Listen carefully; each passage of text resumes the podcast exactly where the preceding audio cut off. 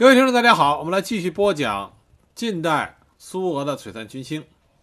今天这一集开始，我们将进入苏德战争的战场。谈起苏德战争，首先要谈到一个重要的地方，这个地方是苏德战争的起点，而在这里，德国国防军第一次体会到苏联红军那种坚韧不拔的、宁死不屈的战斗力。这个地点就是唯一被冠以英雄要塞的苏联边境上的战略要地——布列斯特要塞。啊，今天这集我就给大家讲一讲布列斯特要塞所发生的战斗和在这场战斗中涌现出来的那批苏联英雄们。布列斯特要塞是在1830年开始在布列斯特老城的基础上开始构筑，刚开始是临时工事，1833年到1842年间改建为永久工事。这个要塞坐落于穆哈维斯河和布格河两河支流以及渠道分割成的四个小岛上。由中央工事和三个桥头堡组成。中央工事为环形封闭式，长1.8里。第一次世界大战之后，要塞的外围又增筑了两道堡垒地带，变得更加的坚固。这个要塞现在呢，只保存部分的遗迹。1918年3月3日，苏维埃俄国与德国及其盟国在要塞内签订了著名的布列斯特合约，这使布列斯特要塞扬名世界。布列斯特合约，我们在之前很多集里都提到过。关于这个合约，在苏维埃俄国的内部产生过很大的争论。但是客观上来讲，这个合约为新生的苏维埃政权争取到了宝贵的喘息的时机。一九三九年，德国侵略波兰，苏军根据苏德互不侵犯条约的秘密条款，发动了西白俄罗斯解放进军。苏军与德军就是在布列斯特会的师。当时，德国的古德里安，他的部队已经占领了这座要塞，但是根据协议，他从这里撤退。双方面还在布列斯特要塞举行了欢庆典礼。自此，布列斯特要塞又成为苏联的领土。1920年，苏俄进攻波兰，8月份占领了布列斯特，便建立了苏维埃政权。但是很快被波兰军队打败。后来，苏俄又重新占领了布列斯特。那么，当苏德战争爆发的时候，处于边境线上的重要战略要地布列斯特要塞就成为苏军和德军争夺的一个重要的啊据点。而在这里所发生的战斗是苏联卫国战争史上最可歌可泣的一页。因此，在一九六五年，布列斯特要塞被授予了“英雄要塞”的称号。布列斯特这个地方。它位于白俄罗斯和波兰交界的布格河东岸，连接华沙、莫斯科以及立陶宛、西白俄罗斯到西乌克兰的交通要道。这里历史悠久，但是是个百战之地。十一世纪，基辅罗斯占领了此地。一三一九年，这里又被立陶宛占领，改名为布列斯特利托夫斯基，又称布列斯特利特夫斯克。一五六九年，布列斯特归属于波兰立陶宛王国。一九七一七九五年并入俄罗斯。二十世纪初的时候，沙皇俄国在布列斯特旧城的位置建造了俄国第一流的要塞。为了建造这座要塞，把原来的布列斯特城搬到要塞东边三公里的地方。一九一七年十二月，俄国为了结束战争，在这个地方和德国进行谈判，签订了布列斯特条约。布列斯特要塞呢，是四个独立的小岛组成。中心城堡位于整个筑垒地区的中心，中心堡垒的西南是杰列斯波尔要塞，正南方是沃伦要塞，北方则是科布林要塞作为屏障。各个要塞之间，啊都是有桥梁连接。要塞的四周均有河流的包围。沃伦要塞和杰列斯波尔要塞是布列斯特要塞的主要屏障，其中杰列斯波尔要塞建造在布格河的岸边，里边包括许多旧沙俄时代的教堂和修道院。这些建筑物本身就是要塞防御工事的重要组成部分。北部的科林啊科布林要塞是原来的旧布列斯特城，这里街道密布，有很多由石头建造的坚固的建筑物。要塞堡垒最重要的防御工事建造在中心堡垒，这个中心岛屿堡垒的外侧由坚固的大约两公里的兵营构成环形堡垒。堡垒的城壁啊墙壁有两米厚。内含大约五百个炮塔，可以为一万两千人提供必备的粮食和弹药物资。营垒的墙壁密布火炮的发射口和步枪的射击孔。在中心堡垒的中央，耸立着由著名的建筑设计师古里米设计的尼古啊圣尼古拉大教堂。这个大教堂本身也是个异常坚固的火力支撑点。中心堡垒通过城门和桥梁与其他三个辅助堡垒相连，其中通过布莱特大桥连接北部的科布林要塞，经过杰列斯波尔门和一个重巨大的铁索桥连接着布格河西岸的杰列斯波尔要塞。那么，通过霍尔姆门、霍尔姆门和一个可开闭的吊桥连接着南部的沃伦要塞。科布林、杰列斯波尔和沃伦这三个要塞环绕环绕着中心堡垒，为中心堡垒提供着保护。一九三九年，苏联红军重回布列斯特，以前数公里外的防御工事都不属于苏联领土，因此苏军开始重新加固和修复要塞的主体部分。但这个任务交给了苏联内务人民委员部的部队，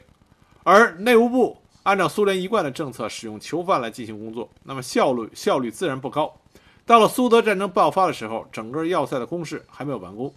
很多应该放置重型火力武器的地方仍然是空空荡荡的，造成一些守卫要塞的部队没有重型武器，防空部队也没有高射炮，炮兵部队没有大炮，士兵们只能使用轻武器和敌人作战。德国总参谋部在制定巴巴罗萨作战计划的时候，对布列斯特要塞进行了周密的考察和这个呃考虑。根据希特勒的设想，德军入侵苏联的部队分为三个集群。那么中央集团军群任务就是越过布格河，占领明斯克，直指莫斯科。当时德国总参谋部对布列斯特要塞不是没有顾虑，因为中央集团军群配备的是古德里安的第二装甲集群。所以，布列斯特北部的茂密森林明显不适合坦克的快速推进，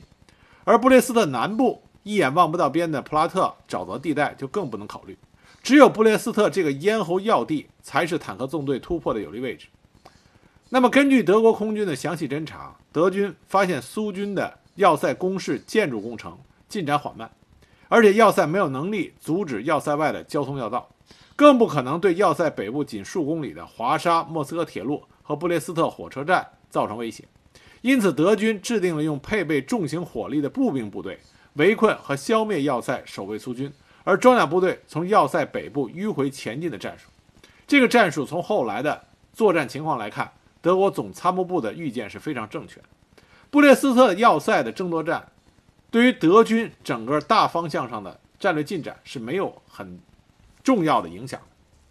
布列斯特要塞。攻防战从更大的角度来说啊，更大的这个程度来说，代表的是苏联红军和德国国防军一个意志上的较量啊，对于部队的士气和精神上的较量。德国总参谋部把呃总参谋部把攻克布列斯特要塞的任务交给了第四十五步兵师，这个师的前身是奥地利军队中的第四师，德国和奥地利合并以后被德军改为第四十五步兵师。一九三九年波兰战役中，第四十五步兵师配属给德军伦斯特元帅指挥的南线集群。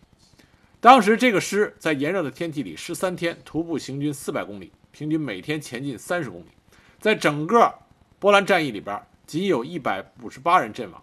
给德国总参谋部留下很深的印象。一九四零年法国战役的时候，第四十五师强渡法国马恩河，第一个进入巴黎，立下赫赫战功。一九四一年夏天，这个部队被配属给德军第二装甲集群第十二军，在巴巴罗莎计划的第一天里，给予第四十五步兵师的任务就是迅速拿下布列斯特要塞。也就是说，德军总参谋部派了一个非常精锐的部队去攻打布列斯特要塞。为了让第四十五师顺利的并且迅速的占领要塞，德国总参谋部制定了强大的火力支援计划。他为四十五步兵师配备了十二个炮兵分队。并从第四化学特种团派来了九个火箭炮分队，另外德军还动用了数门巨大的这个口径比较大的火炮。这些火炮专门为破坏堡垒工事而设计的。德国空军也为进攻布列斯特要塞提供了强大的火力支援。按照作战计划，第幺三五步兵团的第一营渡过布格河，从北部科布林要塞的东围墙攻入堡垒。第三营直接进攻杰列斯布尔要塞，并夺取杰列斯布尔要塞和中心要塞的连接桥梁，还有就是中心堡垒的杰列斯布尔门。第幺三零步兵团第一营则进攻沃伦要塞，并夺取占领中心堡垒的桥梁和霍尔姆门。第三营迂回到堡垒的东部，封锁可能从东部来源的苏军。六月二十二日凌晨，这是苏德战争爆发的啊那一天。布列斯的周围和国境线其他地方一样都很安静。在要塞内的苏军部队是苏联西部特别军区第四集团军第二十八步兵军第四十二步兵师和第六阿尔洛夫红旗师的七个步兵营，一个侦察营和两个炮兵营，另外还有第十七红旗布列斯特国境守卫总队、第三十三独立工程建筑团和苏联内务人民委员部第幺三二营的一部，人数大约在七千到八千人。苏军第二十八步兵军及其下属的第四十二师和第六师指挥所都在东边三公里内的布列斯特城内。六月二十二日呢是星期天，很多中高级的指挥员像往常一样，乘着火车去明斯克或者是北边的维尔纽斯度周末去了。凌晨二时，德军第四十五步兵师一线的突击部队在夜幕的掩护下，悄悄潜伏在布格河西岸的预定攻击位置。那么，很多德国士兵都惊奇地发现，一列列火车啊，一列火车隆隆地驶过布格河的铁呃铁路大桥，进入到布列斯特火车站。这是一列满载着根据苏联和纳粹德国签订的条约规定，德国向苏联提供物资的列车。这是德军为了迷惑苏联的措施之一。看上去，国境线依然是像往常一样平静。沉睡中的苏军没有想到，一个小时以后，战争。将首先从他们这里爆发，很多人的命运就此发生了彻底的改变。一九四一年六月二十二日凌晨三时十五分，巨大的炮声的轰鸣打破了夏夜的宁静，苏德战争正式爆发，人类历史上最大规模的现代化作战啊拉开了序幕。在布列斯特要塞的对岸，德军集中了十二个炮兵营和重炮，重点轰击布列斯特要塞。而经过精密计算时间的德国空军俯冲战斗轰炸机也准时越过边境，开始对布列斯特市和堡垒进行轰炸。在持续了一个半小时的火力集袭之后，德军密集的炮火集中轰击了要塞的大桥、城门、炮台、军火仓库、医疗救护站、食品仓库、军营和军官宿舍。每间隔四分钟就持续进行十分钟的炮击。在德军的炮击下，很多苏军的军需仓库被摧毁。最重要的是，各个堡垒的供水系统遭到破坏和丧失功能，这为后来苏联红军英勇的守卫布列斯特要塞造成了很大的难度。在德军强大的火力支援下，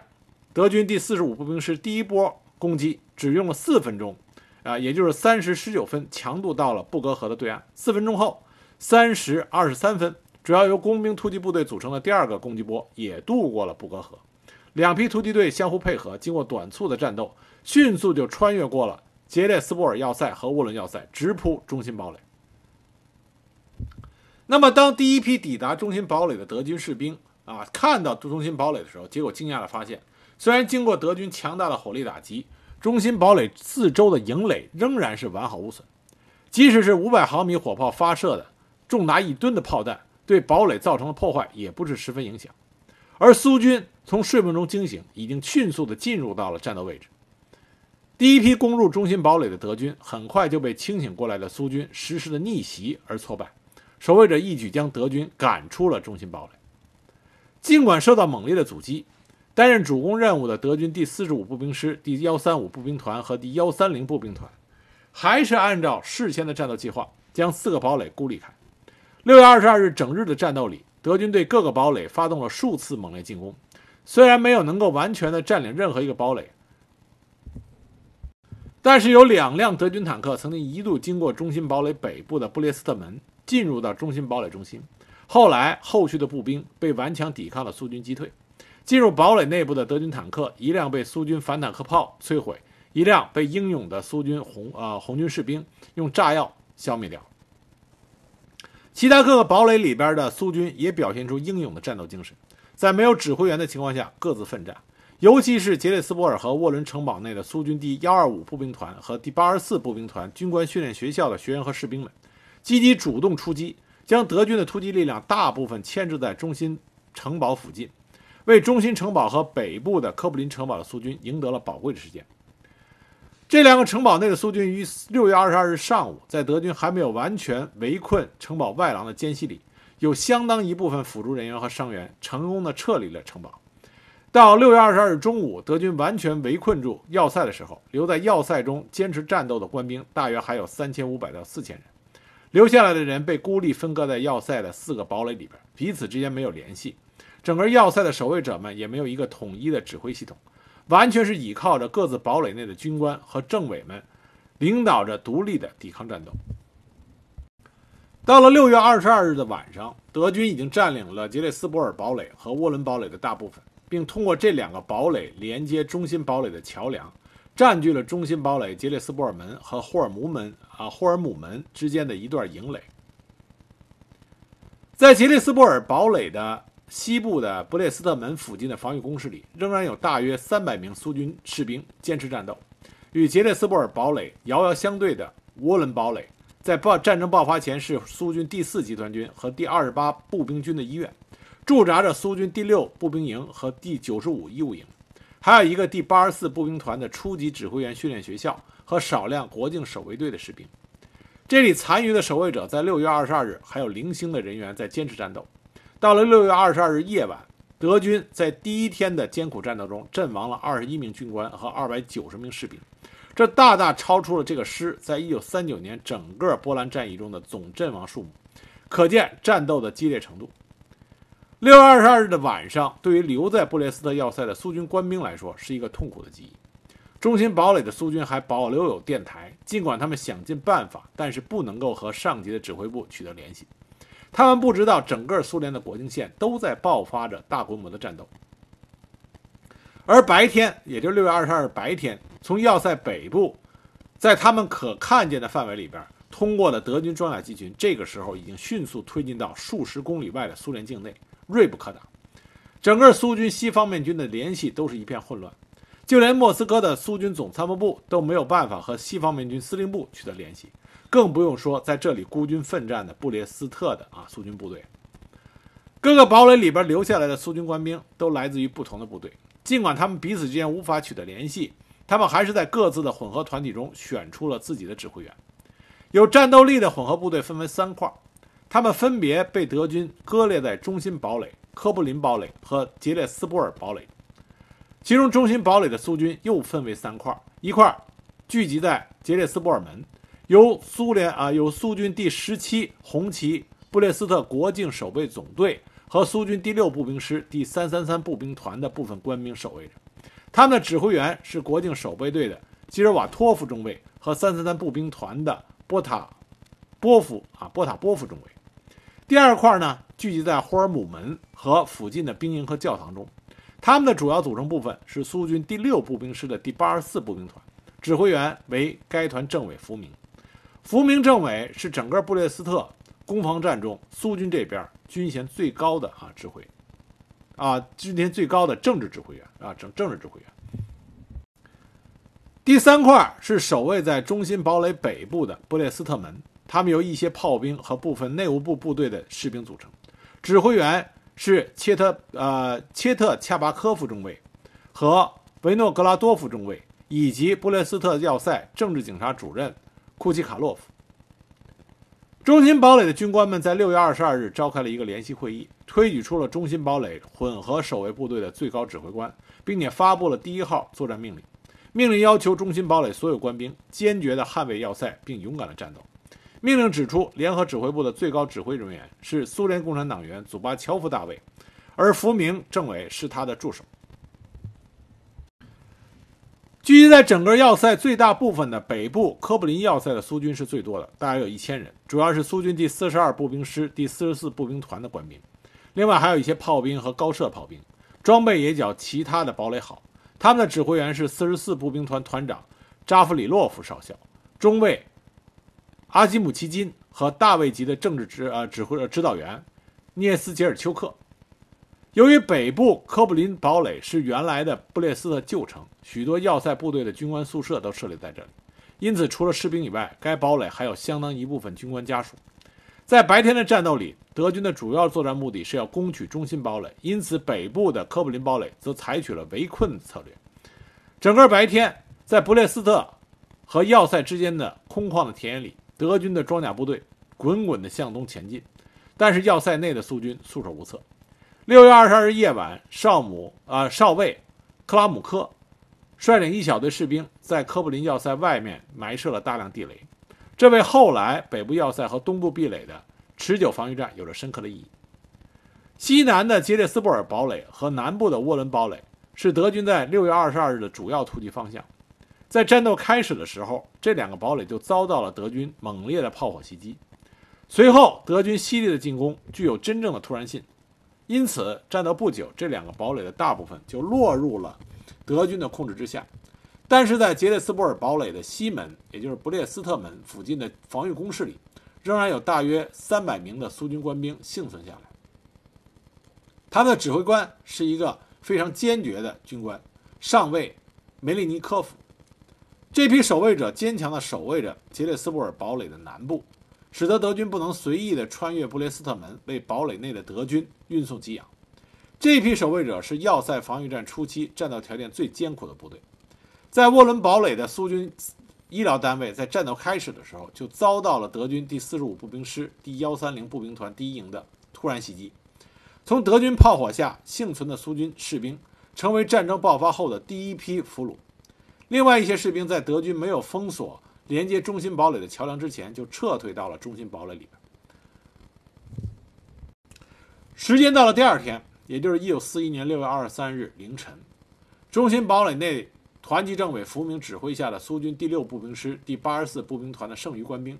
在中心堡垒霍尔姆门向六十啊向前一天白天占领了霍尔姆门和杰列斯布尔门之间的德军不断的发起夜袭。占领这个前沿工事的德军是德军第四十五步兵师第幺三五步兵团第三营的一部。在二十二日的白天，为了方便指挥，第幺三五步兵团团指挥所因为顾虑到，啊，没有顾虑到堡垒中还有残余的苏军在战斗，已经从布格河的对岸前进到中心堡垒一河之隔的杰列斯波尔堡垒。日前突入中心堡垒的德军步兵封锁着中心堡垒内的一片区域。使得中心堡垒内三个苏军的聚集区域不能自如地相互联系。到了六月二十三日白天，德军经过重新部署，在猛烈的炮火支援下，向布列斯特要塞各个苏军还在守卫的地域重新发起了猛烈进攻。进攻的重点集中在北部的科布林堡垒和中心堡垒。德军的企图是将北部科布林要塞的苏军压缩到北门和东部壁垒一带，使其不能和中心堡垒相互呼应。同时，在中心堡垒内实行穿插分割，一一歼灭堡垒内的苏军。整个白天，德军对中心堡垒内的苏军连续发动了八次进攻，但是都被守卫者击退。苏军第八十四步兵团甚至还有力量组织了数次反攻，企图将中心堡垒内的德军赶出堡垒，但是反攻在德军的强大火力掩护下都失败。中心堡垒内苏军第八十四步兵团还有电台，团政委。一直试图着能够与自己的上级苏军第四步兵师啊步兵军取得联系，但是在屡次联系没有回应的情况下，福明无奈之下使用明码发出了如下电文：“这里是布列斯特要塞，这里是布列斯特要塞，我们仍在战斗，我们需要援助。”但是电台仍然是寂静无声，没有人答复他们。在北部的科布林要塞，扎弗里洛夫。指挥下的苏军第四十二步兵师第四十四步兵团的官兵，顽强地打退了德军从堡垒西侧发动的一系列攻击。二十二日夜里，克拉姆科少尉埋设的地雷这时候发挥了作用。从布格河对岸驶来的德军坦克在堡垒外扩被地雷炸毁了数辆，坦克里的成员在逃出坦克以后也被苏军击毙。在战斗最激烈的时候，苏军的家属也投入了战斗。妇女们一边照顾伤员，一边还搬运弹药。到了二十三日下午，进攻科布林要塞西壁垒的德军第四十五步兵师第幺三五步兵团第一营，在得到了布格河对岸德军炮火的大力支援下，终于突入了科布林要塞的西部兵营，便坚并坚持到了入夜。到了二十四日，德军在这个方向重新发起了猛烈进攻，迫使苏军士兵先退守到科布林要塞北门附近的工事里。接着又被压缩压缩到了东壁垒，但在这里，苏军反而得到了他们想要的火力支援。在东壁垒附近有一座苏军军需仓库还没有被完全摧毁，苏军士兵就拥有了几门反坦克炮。这里以前驻扎着苏军第三九三高射炮营、第三三三步兵团的一个运输连，还有第九十八独立反坦克炮兵营的一个训练班。这些部队的剩余人员也在堡垒中战斗。现在这些炮兵也有了自己得心应手的武器。二十四日，德军第四十五步兵师在作战报告上作战报告中啊这么写道：单独使用步兵对这片地区进行突击是不可能的。隐藏在坚固的火力发射点和马蹄形防御工事内，经过精心组织的步枪和机关枪火力，会把一切靠近他的人消灭掉。只有一个解决办法，那就是通过围困造成饥饿和干渴，迫使俄国人投降。我们准备使用这个策略，让俄国人精疲力尽。这段文字是在第四十五步兵师师长史赖普将军写给国防军最高统帅部的详细报告里啊引用的。就在北部的科布林要塞战斗最激烈的时候，中心堡垒的战斗也在发生了激烈的巷战。德军从早先占领的杰列斯波尔门和霍尔姆门之间的出发阵地，开始准确地指引德军炮兵，逐个地摧毁中心堡垒内苏军占领的建筑物，然后步兵再逐屋占领。在每一座建筑物里，德军都会遇到强烈的阻击，因此德军的进展十分缓慢。最令德军头疼的是杰列斯布尔门。这个直接通向杰列斯布尔要塞的大门，从六月二十二日就被苏军占据着。年轻的苏军第十七红旗布列斯特国境守备总队中尉吉热瓦托夫和苏军第六步兵师第三三三步兵团波达波夫中尉领导下的一小股苏军，顽强地坚守着这个坚不可摧的大门，使德军一筹莫展。同时，残留在杰列斯波尔堡垒内的大约三百名苏军，也不停地进行着反冲击。这两部分苏军的抵抗，使得进攻中心堡垒的行动延缓了许多。为了拔掉杰列斯波尔门这个钉子，就必须先解决掉杰列斯布尔堡垒内的残余士兵。二十三日，六月二十三日到二十四日，德军增调来幺三五团预备队的第二营，一步步的开始清剿这个地区的苏军士兵。外无增援、内无弹药的这批苏军，无法抵挡德军的凶猛进攻。二十四日夜到二十五日凌晨，堡垒的守卫者决定突围，借助夜色的掩护，他们向东部的沃伦堡垒进行了突击。但是在德军强烈火力的阻击下，只有很少的几个人能够成功的突围到沃伦堡垒。这几个突围到沃伦城堡的苏军，于二十五日白天被德军围困在沃伦要塞的南门内工事里，在那里，他们英勇战斗到他们最后的时刻。根据战后当时在场人员的回忆。六月二十五日下午以后，就再也没有听见过沃伦城堡内响起过枪声。杰列斯布尔堡垒没有突围出去的苏军，又在城堡内坚持了五天。五天里，他们经受了死亡、伤痛、饥饿、干渴和缺乏弹药的困难考验。到了六月三十日，绝望中的这批苏军，顺着枪声向东北方，也就是杰列斯波尔门方向勇猛出击，期望和中心堡垒的坚守者会合。在突击过程中，苏联士兵据说啊啊，这个没有最后的资料证明的证据。据说当时苏联这批苏军士兵摧毁了德军第四十五步兵师第幺三五团团指挥所，但是在大桥的外侧，他们遭到了德军强有力的火力封锁，很多战士倒在了突围的路上，突围失败。激烈的战斗一直持续到七月初，吉列斯波尔堡垒内的苏军士兵最后只有十五个人幸存下来，被德军俘虏。这批英勇战斗的士兵，他们给予德军第四十五步兵师第幺三五步兵团第三营和配合该营作战的第九十九炮兵团造成了重大的伤亡，配合了中心堡垒的保卫战。六月二十四日，纳粹外交部长里宾特洛普得意洋洋地在柏林宣布，苏联人在整个边境上的抵抗全部被粉碎，德军正在前进中。也就是这一天。在布列斯特要塞中心堡垒内的三部分守卫者终于取得了联系。二十二日晚成立的联合指挥部现在统一协调整个堡垒内的战斗。二十四日到二十五日，北部科布林堡垒的战斗十分激烈。中心堡垒的守卫者判断，在科布林堡垒的苏军处境很危险。为了和他们取得联系，六月二十六日中午，中心堡垒的苏军派出一百二十人杀出中心堡垒的北门，试图穿过大桥突入科布林要塞。这批英勇的士兵冒着德军的强大火力发起冲锋，许多人当场牺牲，只有几个人到达北岸，但是又被德军俘虏了。战争已经爆发了一周，堡垒的守卫者从刚开始的震惊中恢复过来，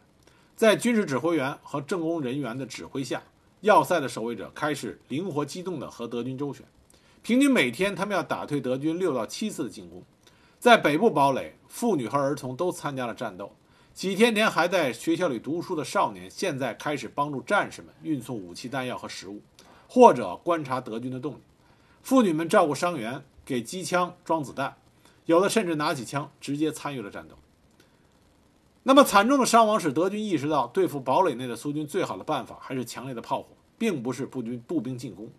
六月二十七日开始，德军开始使用可以发射高达一点二五吨炮弹的五百四十毫米鸠炮，和专门对付钢筋混凝土工事可以发射重达两吨炮弹的六百毫米鸠炮。德国空军则向要塞投掷重型炸弹。正在忙于指挥攻取明斯克的德军中央集团军群司令冯·波克元帅，向负责攻取布列斯特要塞的克鲁格元帅抱怨说。应当把第四十五步兵师这个有着光荣历史的部队尽早的从布列斯特的战斗中解脱出来。因此，德军又从预备队里调来了第八十二工兵营，专门使用炸药来爆破没有被炮火摧毁的建筑物。为进攻的步兵还专门配备了火焰喷射器，准备在六月底一举拿下布列斯特要塞。一九四一年六月二十七日，德军开始用重型鸠炮有计划的在炮兵观察员的指引下。炮击苏军占据的地区，空军也大规模的投掷重型的航弹。二十九日上午，一枚重达一千八百公斤的巨型航空炸弹被德国空军投掷在科布林堡垒，巨大的轰炸啊，巨大的爆炸造成了震荡，甚至在三公里外的布列斯特城都能感受到。猛烈的炮火整整进行了两天，中心堡垒和科布林堡垒所有的啊这个大部分的建筑物都被摧毁。德军第四十五步兵师一位军官盖茨菲佛在战后他个人的回忆录里边，我在第四十五步兵师的经历就这么写的。他说：“我从来没有体验过这么猛烈的炮火，在以后的战斗生涯里，我也没见过如此密集的炮击。密集的弹幕炮击使大地都在颤动。”两天的准备，炮火准备之后，六月二十九日，炮击停止了，战场上出现少有的安静。硝烟还未散尽的时候，德军通过广播向坚守要塞的苏军宣告了最后通牒。通牒称，假如在规定时间内守卫者还不缴械投降，德军将把整个要塞碾成粉末。北部科布林要塞的苏军意识到，最后的残酷战争就要开始了。经过指挥员们的研究，他们决定强迫所有防御工事内的妇女和儿童撤出堡垒，向德国人投降。但是，所有的军人表示将坚决战斗到底。那么这些向德国人投降的妇孺，后来下落啊已经无证可考，但有一种说法是说，这些人在一九四二年被德军已经全部枪杀。当德军最后通牒规定的时间到了的时候，中心堡垒和科布林堡垒的守卫者宁死不降，德军又恢复了炮击。这一次，德军使用了能够穿透两米厚钢筋混凝土层的高爆炮弹。这种炮弹在整个战争期间只在布列斯特和塞瓦啊塞瓦斯托波尔要塞使用过。德国空军也向重点的建筑物投掷了重达五百公斤的重型航弹。在北部的科布林堡垒，德军炮火将东部壁垒的马蹄形防御炮塔完全摧毁，军需仓库也被击中，全部库存物资全部毁于炮火。仓库中被毁的物资猛烈燃烧，将墙壁上的石头都融化了一部分。在中心堡垒。一枚重型的航空炸弹直接命中了啊最坚固的建筑物。这个建筑物呢是坐落在中心堡垒的西北，是之前苏军战前要塞建筑指挥所所在地。那么这个建筑物被航弹摧毁以后，废墟中全部的守军只剩下两个幸存者，而中心堡垒指挥所所在地圣尼古拉教堂也被击中，很多苏军的指挥人员当场牺牲，使得中心堡垒完全丧失了指挥系统。猛烈的炮火袭击之后，德军第四十五步兵师在坦克的支援下，对中心堡垒和北部的科布林要塞发起了总攻。德军步兵冲入被炮火摧毁大半的东部壁垒，与守卫苏军在地下工事和营房中展开了激烈的进展。德军坦克从中心堡垒的北门，也就是布列斯特门，冲入堡垒的内部，彻底分割了中心堡垒。在八十二工兵营的配合下，德军步兵在炮呃向在炮火中残存下来的建筑物实施分割围歼。德军第四十五步兵师师长施耐普将军在一份报告中叙述了他当天亲临前线时的见闻。他这么写的：第八十二工兵营担负着对中央堡垒建筑物进行爆破任务，这是为了彻底消除他对北部至科布林堡垒岛屿的火力支援。炸药被工兵们从屋顶投掷到窗户处，然后点燃导火索撤离。炸药爆炸的时候，我们能够听见里面俄国士兵的尖叫声和呻吟声，但是他们仍然坚持在战斗。那么，另外一个德国军官在他的回忆录里这么写的，他这么写，他说：“我们只能冒着猛烈的火力，一个接一个的逐渐夺取反抗者的战斗阵地。在中心堡垒的守卫者也被称为是军官团。”他们宁愿和他们所在的建筑一起毁灭，也不投降。守卫者坚持战斗，直到建筑物被我们的炸药夷为平地。六月三十日，在德军绝对优势火力的进攻下，布列斯特要塞绝大绝大数地区被德军占领。坚守在最坚固的啊被航弹炸毁的那一个建筑物里，幸存人幸存的人是。库瓦林少尉和列兵沃尔科夫，这两个人在废墟中坚持战斗了一夜，在三十日敌人的进攻中双双阵亡。中心堡垒的指挥员身负重伤并且精疲力尽的祖巴乔夫大尉和团级政委福明在德军总攻后被俘。福明作为政委，当即就被德军枪毙在中心堡垒的霍尔姆门外。祖巴乔夫大尉在一九四四年死于纳粹的汉密尔堡集中营。中心堡垒战斗最后的地点发生在西北壁垒，这里之前是苏军工程兵的营房，残余的苏军聚集在这里，试图向一河之隔的北部科布林要塞东部壁垒突围。苏军第九国境守备队的科兹瓦托夫中尉率领几个战士自愿留在最后掩护战友撤退，最后英勇战死。突围的苏军也被德军击溃在了运河的岸边，在北部的科布林要塞。德军在长时间炮火准备之后，占领了东部壁垒的大部分，并且抓获了一批负伤的守卫者。堡垒的剩余守卫者被德军分割为几个孤立的小部分。德军第四十五步兵师的一个指挥官在一个报告里是这么写的：六月三十日，使用火焰喷射器和燃烧弹进行攻击的准备已经就绪。我们用许多桶和瓶子装了汽油等油脂，并把它们投掷进俄国人占领的堡垒地下堑壕内。我们希望能够用手榴弹或者燃烧弹点燃它们，来迫使俄国人投降。德军使用火焰喷射器对守卫者占据的几个炮台和工事进行攻击，仍然有一部分苏军成功的转移到堡垒的其他部分，坚持战斗。七月八日，在布列斯特要塞作战中的德军第四十五步兵师向中央集团军群递交了一份报告，报告称要塞已经被占领，但这并不正确。一些被分割开、零星活动的小股苏军还在堡垒的废墟中坚持战斗。根据文字记载资料显示，这些倔强的战士一直战斗到七月中旬。七月十二日，扎夫里洛夫少校聚集了一小部分苏军，在西北壁垒的外攻势继续战斗。在这里，扎夫里洛夫耗尽了他所有的弹药，但是他四处寻找武器和食物，在东部壁垒的残垣断壁中又坚持了十一天。一九四一年七月二十三日，德军终于抓获了负伤的并且异常虚弱的扎夫里洛夫少校，他被送进了战俘营，并且活到了战争结束。一九四五年四月，被苏军从纳粹的集中营里解救出来。基夫里洛夫少校是官方资料承认的最后一个啊被俘获的坚守布列斯特要塞的这个苏军，但实际上，根据很多其他的零星史料记载，我们可以看出来，布列斯特要塞。坚守的苏军士兵啊，苏军官兵，一直到八月份还有零星的交火记录，但是最后坚守到最后的人到底是谁啊？他们的情况到底怎么样，已经无从得知了。关于加夫里洛夫少校被俘时候的情景，德军有着详细的记录。当时德军记录是这么写的：被俘虏的少校穿着苏军的制服，但他所有的衣服都变成了破布，脸上满是灰尘和灰尘，长满了胡须。他受伤，失去了知觉，看上去精疲力竭。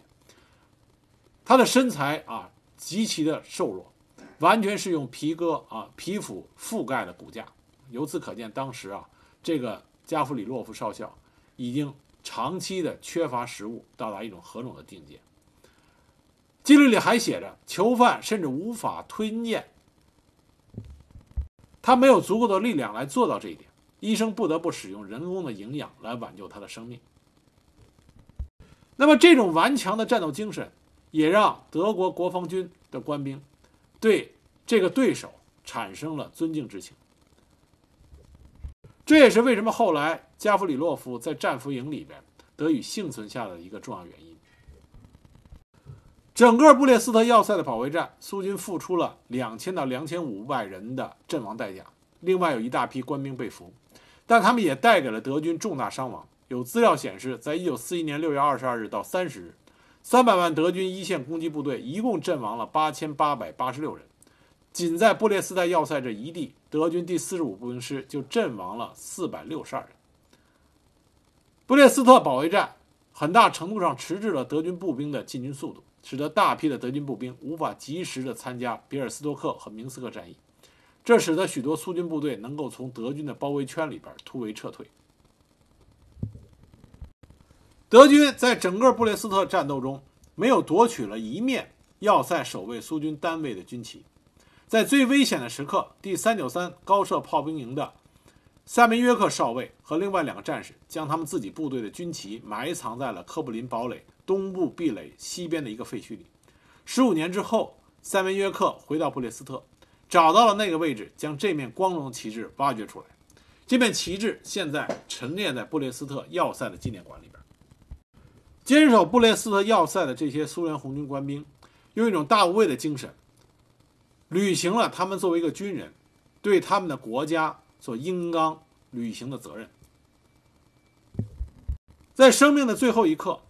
他们在布列斯特要塞的墙壁上、石头上刻下了他们留给这个世界啊最后的宣言。后来，当收复布列斯特要塞以后，在很多的啊残垣断壁上，我们看到了这些英勇牺牲、为国捐躯的英雄们留下的话语。啊，我这里给大家读一些，比如说，在特雷斯博尔门外外墙的砖头上，有人写着：“我们共有五个人。”塞多夫、格鲁托夫、博格柳伯夫、米哈伊洛夫和塞利瓦诺夫，我们在1941年6月22日进行了第一次战斗。我们会死，但我们不会离开。在军营的西部一个房间里，墙上刻下这样的话：“我们三个人对我们来说很困难，但我们并没有像英雄一样，但我们像英雄一样啊，没有灰心丧气。”1941 年7月。在堡垒中心教堂啊，有一个俱乐部，在俱乐部的电影放映室的地板上，啊，刻着这样的字：“我们当中有三个莫斯科人，我们保护着这座教堂，我们发誓我们会死，但我们不会离开这里。”一九四一年七月。而在这一段文字不远处，还留下着另外一段，是同一个啊，同一批同一批三个人里边，其中一个人留下来他这么写的：“他说我一个人待着。”另外两个人都已经牺牲了，最后的手榴弹依然存在，但是我不会活下去。同志们向我们报仇。那么最有名的一段文字啊，留在墙壁上的啊，写的很短啊，也很简单，这么写的：我快死了，但我不放弃，祖国告别啊！这是布列斯特要塞留下的所有铭文里边最著名的一个。布列斯特要塞的战斗是一次伟大的战斗。他在现代化战争里边，一次体现着爱国军人不屈不挠的战斗勇气的这么一场经典战斗。他一次一次的被搬上了大荧幕，作为影视题材。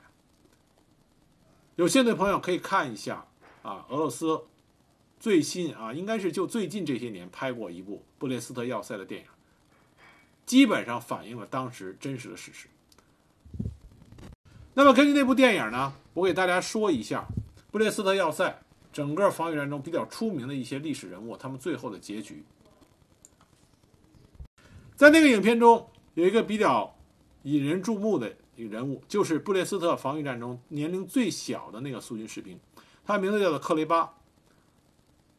这个人呢是步兵第三三三团军乐排的列兵。布列斯特要塞战斗发生的时候，他还只是一个少年。他随着波塔波夫上尉突围以后被俘，随即他又越狱，很快又被德军抓获，战后获释。一九四九年，他因为好友犯罪没能及时揭发，被定为同案犯，被判处有期徒刑二十五年，发配到西伯利亚服刑。但是在一九五六年，他被正在撰写布列斯特要塞史记的时，就是历史记录的斯米尔诺夫得知了。斯米尔诺夫就上书给苏联最高苏维埃主席团主席弗洛西洛夫。那么弗洛西洛夫得知这个克雷巴。他是布列斯特要塞的幸存者，以后迅速的就赦免了他的罪行，并且批准对他的采访，将他塑造成苏联卫国战争中的英雄人物。另外一个在影片中有所表现的是沙布洛夫斯基大尉，他是步兵幺二五团的营长，在战斗发生开始的时候，他正在家里边度周末，那么他毅然决然地赶回到要塞。在要塞坚守两日之后，他与家人一同被俘。在被押送的路上，他与其他战俘投河自尽。而他的夫人叫做沙布洛夫斯卡娅，她和她丈夫一起被捕，后来被释放。释放以后，这位英雄的妻子，她参加了游击队的外围组织，以普通居民的身份为游击队工作。一九四三年被德军逮捕并执行了绞刑。中心堡垒。作战最高领导人祖巴乔夫大尉，他后来是在战俘营里，在一九四四年啊病死了。福明政委是被当场枪决。坚守在杰列斯波尔门的两位年轻的军官，一个是基热瓦托夫中尉，一个是波塔波夫中尉。波塔波夫中尉在战斗中直接在率领他的部队突围的时候就英勇战死了。而基洛瓦托夫中尉，他是边防第九哨所所长，他战死以后啊，他也是在战斗中英勇牺牲了。战死之后，他一家老小被德军俘虏。一九四二年，全家被德军杀害。一九六五年，苏联最高苏维埃追授他为苏联英雄。前面我也讲到了，加夫里洛夫啊，基夫里洛夫少校，后来在德军的战俘营里边，最终幸存了下来。一九五七年，他获得了苏联英雄的称号。在这些苏军的中级、中下级指挥官里边，最为神奇的一个人物是维诺格拉夫中尉。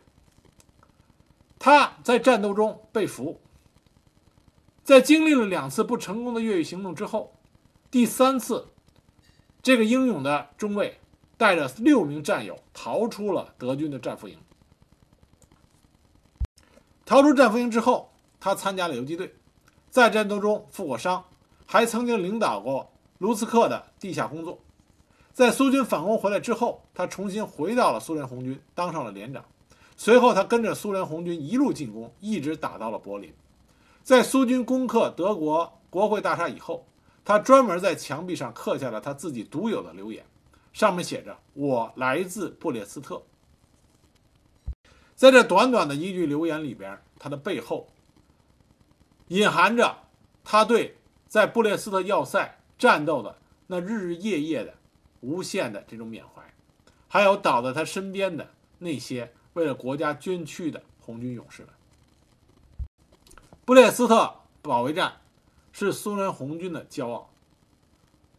这向世间的啊向世人们展露了苏联红军作为一个英勇的战斗群体所拥有的那种坚韧不拔的战斗精神。